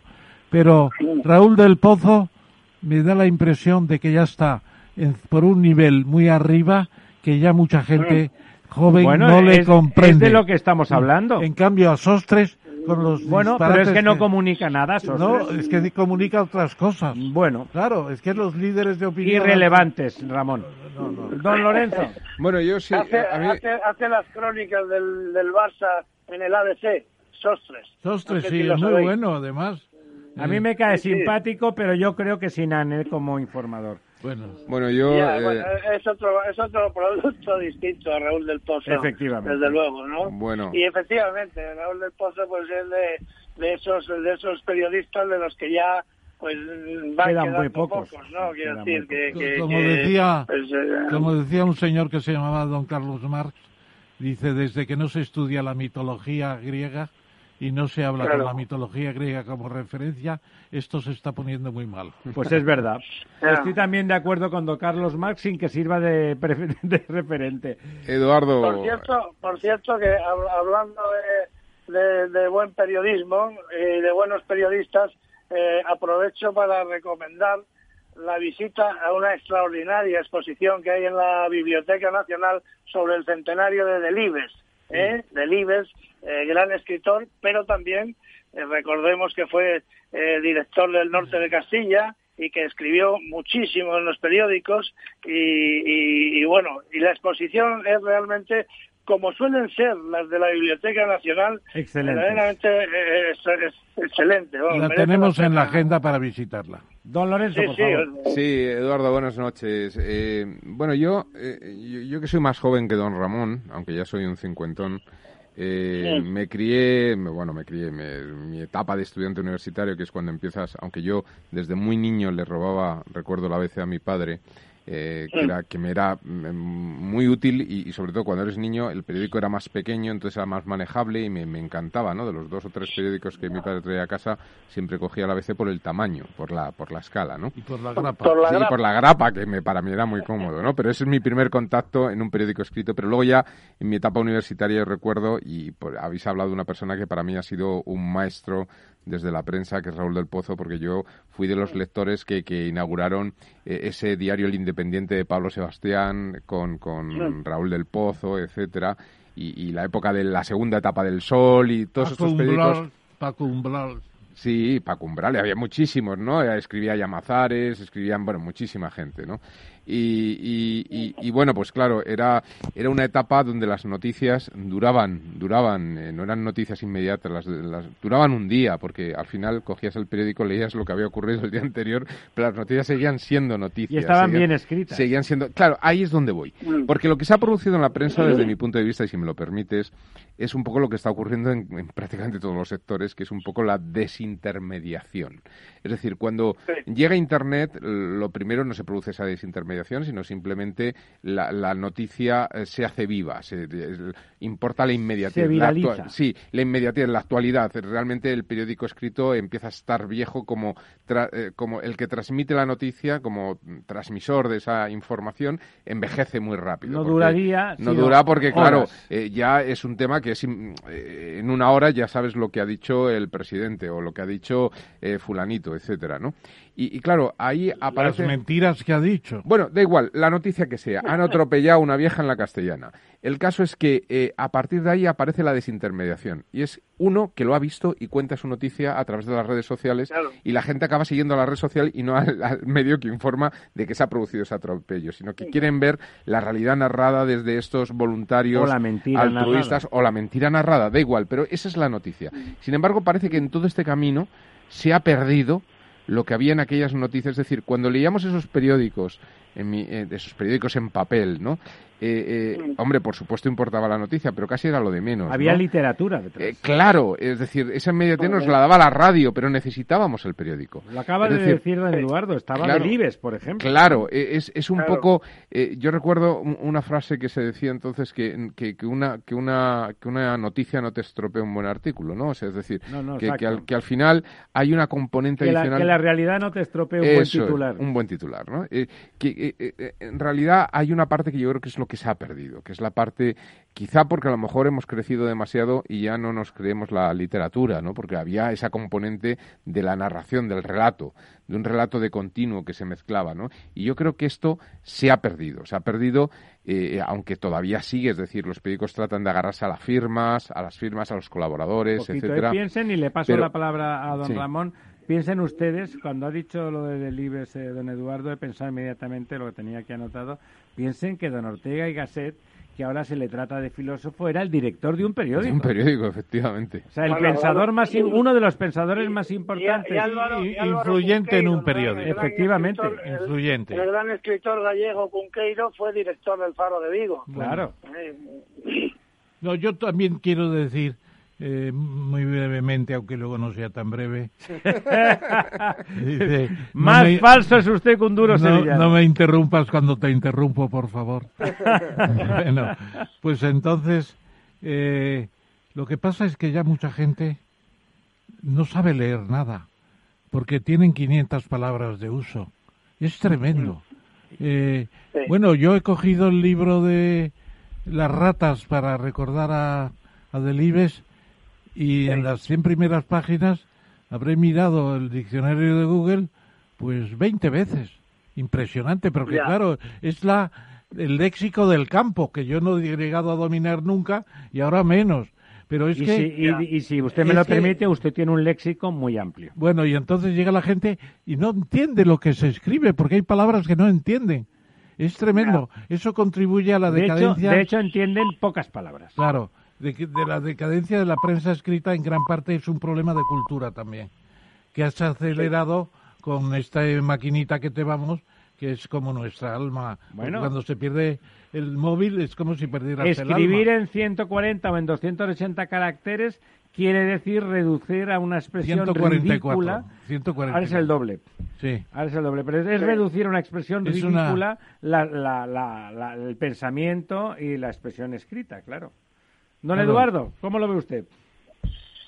Pues sí, realmente, bueno, se ha perdido mucha calidad del periodismo y bueno, yo creo que también como consecuencia de la, de la, crisis económica de las empresas, quiero decir que cada vez eh, los periodistas, yo veo a veces las ruedas de prensa en la, en la Moncloa, donde antes pues encontrábamos eh, grandes periodistas y periodistas mm, talluditos, y donde ahora ves a unos jovencitos que tienen delante el ordenador y van escribiendo sobre la marcha porque necesitan tenerlo ya dispuesto para publicarlo en la página web y sobre la marcha están escribiendo pues las declaraciones del, del, presidente del gobierno o de quien sea. No da tiempo a reflexionar y a escribir. Claro, ¿cómo vas a cómo vas a pedir ahí léxico y vas a pedir nada? Ahí lo que sale la noticia porque tienen que publicarlo pues, según llega en la página web, ¿no? Entonces, esto también quiero decir ha hecho pues rebajar mucho el, España leí hace poco un informe de la Asociación de la Prensa España ocupa el puesto número 29 en la clasificación mundial de la libertad de prensa que elabora cada año Reporteros Sin Fronteras, ¿no? Entonces, bueno, en la cabeza están Noruega, Finlandia, Suecia, en fin, los países nórdicos como siempre, y bueno, y la cola, pues China o Corea del Norte o, Venezuela, o Eritrea, ¿no? Entonces, eh, hemos oído, quiero decir, que también la, falta de respeto al periodismo, quiero decir, el otro día eh, todos oísteis al vicepresidente eh, Iglesias diciendo que había que naturalizar el insulto a los periodistas como parte de la libertad de expresión. O sea, eso es una cosa verdaderamente eh, increíble, ¿no? O que haya ruedas de prensa como hubo durante la pandemia, las ruedas de prensa de, del presidente del gobierno y de otras autoridades sanitarias filtradas por un funcionario de la Moncloa que decidía cuál era la pregunta que pasaba el, el, el Tremendo, tremendo, tremendo. ¿Eh? O, ruedas de prensa sin preguntas. Quiero decir, eh, realmente, quiero decir, ha sido una, una degradación del periodismo, unos intentos de, del control, de, de, los vetos a las coberturas eh, informativas, en fin, una situación bastante bastante lamentable, ¿no? Y, ahí... y, en este y en este estado de cosas, pues claro, eh, el futuro de, de, los de los periódicos, especialmente de, de los periódicos de papel, eh, pues es bastante negro. Aunque yo soy de los que pienso, por supuesto, que no van a desaparecer los periódicos, porque nada desaparece. Quiere decir que tampoco eh, ya no se usa el sombrero de copa, pero si uno quiere un sombrero de copa lo consigue, porque hay una fábrica no sé dónde que fabrica sombreros de copa. Pero, pero prácticamente como una cuestión, como una cuestión de museo. Una última pregunta les hago a los tres. Eh, tal. ¿No les parece que esto que está diciendo don Eduardo es irrefutable? Que no es opinable porque es así, lo que está lo que va a significar más allá del negocio periodístico y más allá del negocio de las empresas negocio en esta mesa siempre se entiende como algo bueno y positivo para el mundo eh, significa una afección a la libertad real de las personas decisiva que quiere decir que la verdad no será eh, presentada con el compromiso de decir la verdad, sino que ya estamos en la época en que lo único que hay que presentar es aquello que le interesa al grupo político o económico de turno? Don Ramón. Yo, permítame que no es una evasiva mi contestación, pero estaba pensando en un tema que quizá nos va a aclarar mucho la cosa. Esto es como las dos leyes de la termodinámica. La primera ley de la termodinámica dice la energía ni se crea ni se destruye, permanece. Bueno, Bien, permanece. Solo se transforma. Los periódicos van a seguir más o menos eh, coartados, subvencionados, grupos de presión. Segunda ley, la entropía. Permanecen pero se degradan. Es decir, Sí. hay una degradación Manifiesta. continua y naturalmente eso perjudica al oyente y perjudica a la sociedad. La sociedad se hace más en la línea de Facebook, de Google, de... todo- Orwellianas, ¿no? Or- Orwellianas. Orwelliana, en cierto modo sí, orwelliana.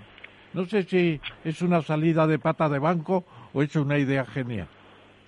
Lo de Orwellianas, ¿verdad? Orwelliana. Es así, sí. De hecho, de hecho, bueno, eh, eh, la- por ejemplo, la publicidad que está creciendo en, en los medios digitales, pero ni siquiera en los medios digitales, digamos, periodísticos, sino que la, la, la gran parte de la inversión publicitaria en digitales va a las redes eh, superpotentes de Google, de Facebook, etcétera, que además, en buena medida, viven de, de piratear la información de todos los demás, ¿no? Es decir, que es una polémica que hay enorme sobre la propiedad de la, de la información que circula por, por las por las redes, ¿no? Claro, el Y- ciudadano Kane, el ciudadano Kane al lado de Zuckerberg es un enanito del Bueno, bosque. es un kiosquero, es un kiosquero Claro. directamente. Exactamente. El ciudadano Kane, existe ya el ciudadano Kane, existe el Juan Luis Cebrián de hace 15 años. Mm, Juan Luis no. Cebrián era un empleado al final de cuentas. Era un empleado, pero le había absorbido el seso a, a, a Polanco. Bueno, era su obligación, como era un empleado tendría que ser un válido. Polanco, eh, Juan Luis era único. Y yo creo que un multimedia como fue el país en ese momento no va a volver a existir. Don Lorenzo. Bueno, yo, No. yo, yo lo que lamento un poco también, eh, porque, a ver, la red también ha traído oportunidades para la prensa, si se, si se sabe, no. Para a- la prensa no. Ha traído Bueno, oportunidades, depende, pero no para la depende, prensa. depende. Una de las cosas, o sea, cuando uno compara, por ejemplo, prensa internacional y se mete en el mundo anglosajón, pues hay diarios en Inglaterra, por ejemplo, que han conseguido saltar fronteras. Eh, el país lo intentó con, lo, lo intenta con la edición latinoamericana, todo esto, ¿no? Pero eh, al final el español es un mercado de 600 millones de personas, eh, de hispanohablantes No está nada mal. que no está nada mal, pero no ha habido ningún diario, ni, ni aquí ni, ni al otro lado, ¿no? Ni, ni, ni en México, ni, en sí. Argentina, país lo etcétera. intentó muy seriamente. Lo ha intentado, seriamente sí, pero no, no, no ha cuajado. ¿Qué, qué es lo que ha fallado en ese salto cuando, por ejemplo, eh, The Telegraph en, en el Reino Unido pues tiene una edición norteamericana El tipo que, de que- que se, don Lorenzo. que se lee más que la edición inglesa, ¿no? Entonces, ¿qué es lo que, qué es lo que ha fallado en ese, en ese intento? Que, que, que, que, Ahí, bueno, ahí te voy a contestar una cosa y darle pie a Eduardo Ferreira. Eduardo, ¿tú tienes el, Time- el New York Times como el modelo? Bueno, sí, el New York Times, eh, quiero decir, eh, tiene eh, el modelo, digamos, el modelo de negocio que han intentado todos los periódicos y que no y que no les y que no les está saliendo, que es decir, vamos a dejar de hacernos la competencia a nosotros mismos eh, en el papel y vamos a potenciar la página web y vamos a cobrar la página web. Pero después de tantos años de información gratis, la gente no va a estar dispuesta a pagar. La mayoría de la gente no va a estar dispuesta a pagar y en eso se está fracasando. El New York Times, sí, pero estamos hablando del periódico más importante del mundo. Entonces, el New York Times, eh, con la estructura que tiene de, de- de corresponsales, de información política, económica, la influencia que tiene, se puede permitir el lujo eh, de cobrar lo mismo que se permite el lujo de cobrar el Financial Times o el Wall Street Journal, porque los analistas y los de, de los fondos y los de tal necesitan la información que da el, el New York Times o el Wall Street Journal eh, y, y no tienen más remedio. Pero vamos, los periódicos de información general que conocemos todos eh, lo tienen muy crudo. Yo creo que no. O sea, no don Eduardo, estamos hablando de 10 periódicos en el mundo, igual que hablamos de 10 grandes plataformas en el mundo, de, de- de redes, etcétera. O sea, una auténtica nueva oligarquía o nuevo oligopolio en relación a la información, que sí, seguramente sí, habría sí. que meterle mano desde el ámbito de la legalidad y de las libertades de los ciudadanos en los países. Bueno, lo que pasa es que eso está complicado, ¿no? Está complicado porque Sí, no solamente sí. está ocurriendo en el mundo de la prensa, es- son, vamos hacia 10 grandes bancos, hacia 10... Esto, esto Sí, bueno, ya, sí. ya está en la literatura del siglo XIX, ¿no? Es decir, al final la competencia lleva a eso y, no necesariamente, claro, no necesariamente es un oligopolio en el, más sentido del término, ¿no? Donde se fijan Pero existe el más sentido. Existe, pero no tiene por qué ser. Quiero decir, eh, la competencia puede ser tan en, economía según cómo se compita, si en precios o en cantidades, pues llegar al precio de competencia perfecta eh, en situaciones oligopolísticas. Ocurre lo mismo en la información. No tiene por qué ser es un detrimento de la calidad informativa. lo que hace falta es que aquellos que están compitiendo... Pero está siendo, don Lorenzo. Bueno, yo creo que está siendo a nivel local a nivel global. a nivel global nos enteramos lo que de ocurre, lo que nos enteramos. Lo que ocurre es que existen barreras, y hay barreras lingüísticas muy importantes, eh, pero yo creo que hay grandes grupos de información que, que, que, bueno, que tienen mucha credibilidad y que a nivel global han cogido mucha cuota de mercado y no solamente a nivel de, periódicos diarios sino semanarios. Estoy pensando en The Economist, por ejemplo, es un semanario, no, es una publicación que realmente ha, roto todo tipo de fronteras. Indispensable. Y que tiene eh, eso es y que tiene una, una calidad y un y, un, digamos una credibilidad eh, espectacular, ¿no? Y, bueno y no por eso. Es decir que yo creo que efectivamente la información local es la que la que se cae en, en esta película porque, porque claro, es imposible que un, The New York Times pues recoja información de Cuenca, ¿no? Pues, decir un, ejemplo, ¿no? Entonces... ¿Permitís que cuente una pequeña historieta, muy brevemente? Eh, hace como 20 años yo estaba muy emocionado con los movimientos monetarios, la creación del euro, y lo explicaba muy bien The Economist y también el Financial Times. Y yo un día le escribí al director de The Economist le dije, ustedes son el gobierno económico del mundo y, les voy a proponer para el premio Nobel el premio Nobel de Economía. Y me contestó, le agradezco mucho lo que me dice y si nos lo dan, vamos a medias. Luego descubriste que era de Manresa el director. No, no llegué a formalizar la presentación, la verdad. Muy buena, muy buena la ley. Don Eduardo, un último mensaje de optimismo o de pesimismo con respecto a la libertad de información y a la prensa como la conocemos. Bueno, eh, por supuesto que la libertad de información va a ser defendida siempre porque es un poco, como decía eh, antes la cita que he hecho de Raúl del Pozo, la columna vertebral de la democracia, ¿no? Que sin libertad de prensa, sin libertad de información, eh, eh, no puede no puede existir una verdadera democracia. Eso está más que comprobado y por lo tanto quiero decir podrán caer las empresas, se transformarán en otras cosas, cerrarán periódicos, pero sobrevivirá la esencia del periodismo, que es contar la verdad. Muy bien, pues muchísimas gracias, don Eduardo. Ha sido un placer, ha sido apasionante. De hecho, nos hemos pasado diez minutos, pero ha merecido la pena. Le esperamos, le esperamos de nuevo aquí, pues en breve, en unas semanas. Nuestro don Ramón se pone en contacto con usted y le raptamos para ver cómo sigue este mundo de la información y cómo evoluciona, porque me temo, me temo que va a ser de los mundos que más va a evolucionar y que más va a cambiar en los próximos, no ya años, sino, sino incluso meses. Muchísimas gracias, don Eduardo. Así es, muchas gracias. Buenas noches. buenas noches, Eduardo. ¿Sabes cuál es el mejor dial para escuchar Capital Radio? Tu móvil. Ya tienes disponibles las versiones de iOS y Android de Capital Radio. Y si quieres escucharlas en tu coche, lo tienes muy fácil. Empareja el Bluetooth de tu coche con tu móvil o tableta, entra en la app de Capital Radio y ya lo tienes. Escucha Capital Radio en digital. Y si te preguntan qué escuchas, no lo dudes. Capital Radio.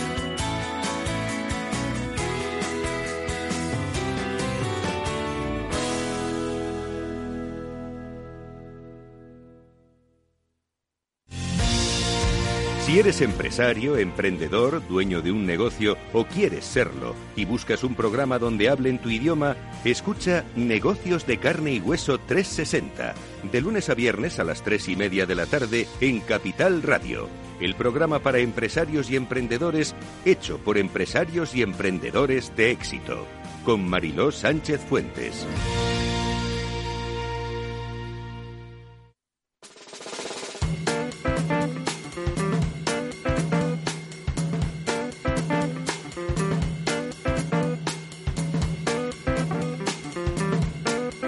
La verdad desnuda con Ramiro Aurín.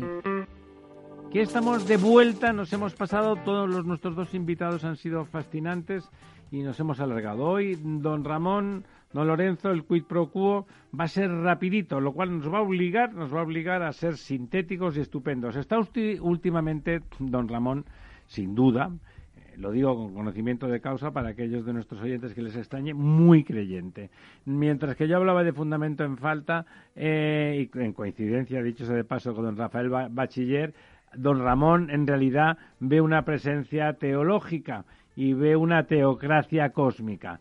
Eh, este papa a usted siempre, desde el primer momento, le ha gustado mucho. Es un papa intelectual, es un jesuita, es un hombre con capacidad, sin duda, con capacidad discursiva, entiende el mundo moderno y la nueva encíclica le parece a usted apasionante, ¿no? No, no me parece apasionante, no. Y además, el hecho de que yo haya escrito un libro eh, sobre buscando a Dios en el universo no significa que ahora me vaya a poner en la hermandad de, primos hermanos cristianos y de causas para beatificar a los santos del siglo del siglo XVI. Bueno, ¿le gusta o no le gusta a usted la encíclica? El Papa no me gusta esta encíclica, me gustó más la de Alabado seas. Alabado seas, porque en esta critica el mercado.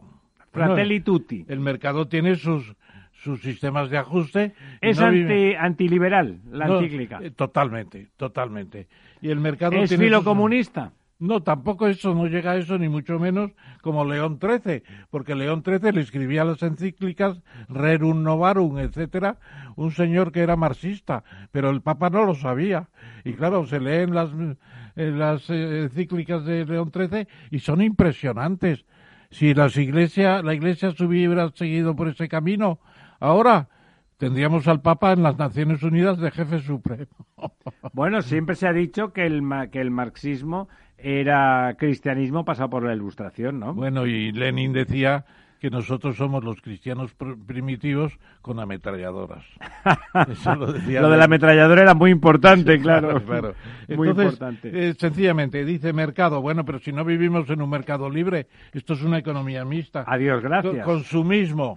Bueno, Usted vaya con su mismo a hablarle a Juan Roch. Tienen una competencia en los venta de alimentos impresionante. Y luego el mundo egoísta. Bueno, un mundo egoísta depende porque... Unos más y otros menos. Los, objetivos del milenio, de los objetivos de desarrollo sostenible sí. del programa 2030 están muy bien. Es impresionante lo que está progresando. Es el gran ideario de la humanidad. El Papa está un poco traumatizado. Yo creo que eh, no tiene asesores buenos. Hombre, y la desigualdad es verdad que a ratos es flagrante y se confunden unas regiones con otras. Sí, pero eso no significa que el sistema sea malo. Es perfeccionable. Eh, lo que es malo, en su tierra... al final, es un sistema que quiera tener todos los medios de producción públicos, la dictadura del proletariado y la, Perdone, la cartilla de relacionamiento. En el libro, en el libro que comentábamos al principio, don Argemino comenta cómo la época de los planes quinquenales soviéticos fueron la época de mayor pobreza y miseria en esas regiones de las claro, en el Donbass y en, toda Ucrania y en gran parte, por supuesto, de la, de la antigua Unión Soviética. O sea que eso está, eso está clarito y demostrado seguramente el origen argentino del el origen argentino de nuestro querido Papa Francisco eh, le influye. ¿eh? Si su gran país, ese gran país que es Argentina, llenos de grandes amigos y hermanos, no estuviera gobernado por ese peronismo pseudo igualitarista, probablemente iría mejor. Pero permítame que me salte un poco el orden de las preguntas que teníamos y ya que estábamos hablando del Papa y de la Santa Sede, eh, hablemos un momento de Estados Unidos, que ha, que ha remetido con violencia contra los acuerdos de la Santa Sede con China. Bueno, naturalmente, ¿cómo no va a remeter?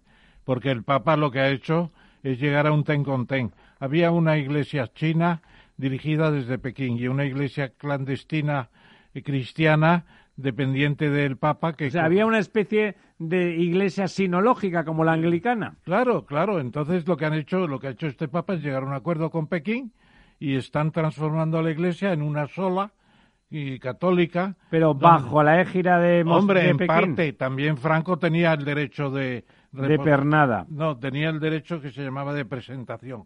y podía proponer al Papa tres obispos que eran suyos, claro, para que el Papa escogiera uno. Bueno, eso es lo que hay en China, un derecho de presentación a los franquistas, y eso se está modulando porque una de las cosas bueno, primero eh, es lo que se parece China con Franco, hizo ¿no? Adolfo Suárez, decir, yo no quiero no saber nada de los de los obispos que los nombre el Papa. Claro. Don Lorenzo. Bueno, yo eh, un poco por uh, unir estas dos estas dos noticias, sí que es verdad que eh, quizá este Papa pues haya tomado una actitud eh, de, con un cierto sesgo más ideológico, ¿no? Que, que papas anteriores, ¿no?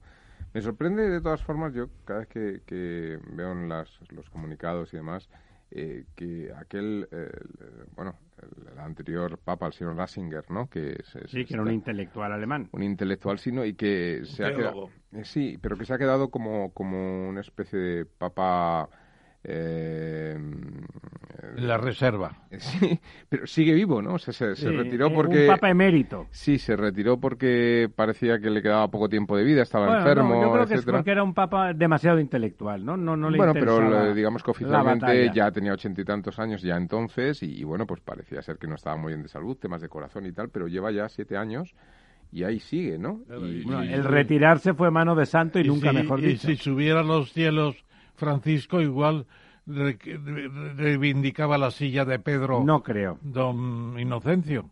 Yo creo que no. Bueno, que eh, no. no. es simplemente esto, ¿no? Que, que hay un contraste muy fuerte y efectivamente pues hay un, una especie de sesgo ideológico que, que, que, bueno, pues que está entrando en temas donde, bueno, pues pues eh, chirrían, ¿no? Eh, Opinativos, ¿no? eh, que que sale un poco de, de- de- de la esfera natural, ¿no?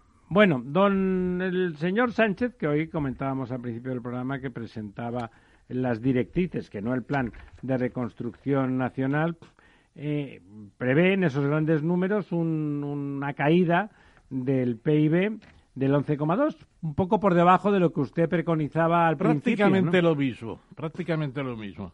Y luego el Yo- paro... ¿A usted no le parece hoy que va a ser mayor la caída? Eh, sí, va a ser mayor en términos reales, pero las cuentas nacionales, que es como se hace el PIB, el PIB, que yo digo yo siempre, eh, son otra cosa.